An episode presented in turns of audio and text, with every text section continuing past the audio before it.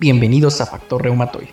En este capítulo hablaremos acerca de una de las enfermedades más protagonistas en el área de reumatología, la artritis reumatoide. Soy Agustín Alfaro. Comencemos.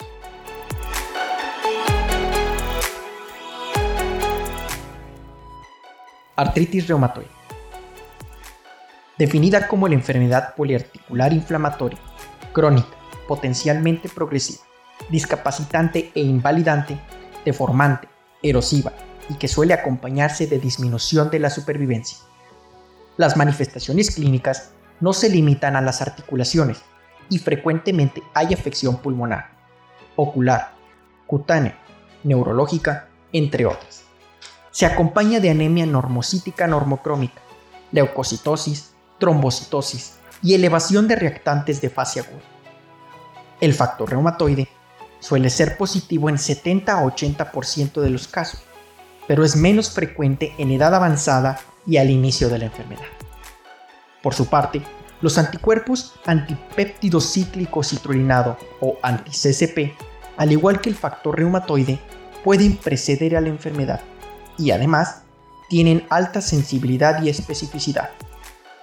En pacientes en etapas muy tempranas de la enfermedad, tanto los autoanticuerpos que incluyen al factor reumatoide y los anti-CCP, como los reactantes de fase aguda, estos son eritrosedimentación globular y proteína C reactiva, son negativos o normales hasta en 40% de los pacientes con artritis reumatoide.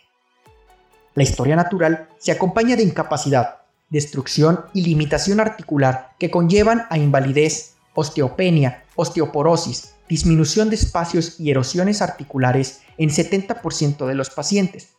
En particular, en aquellos con factores de mal pronóstico que incluyen persistencia de actividad de la enfermedad, positividad de autoanticuerpos, nódulos reumatoides, enfermedad erosiva desde el inicio o presencia de HLA-DR1 y DR4. Con tratamiento adecuado y oportuno, modificamos la historia natural y se alcanza remisión hasta en el 40% o más de los enfermos con terapia combinada y aparentemente más aún con medicamentos biológicos como el anti-TNF, depletores de linfocitos B, anti-interleucina 6, bloqueadores de la estimulación secundaria de linfocitos T e inhibidores de sinasa. Esto en particular más aún en etapas tempranas de la enfermedad.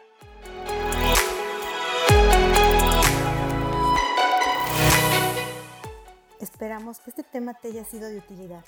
No te pierdas nuestro siguiente capítulo donde trataremos sobre fibromialgia.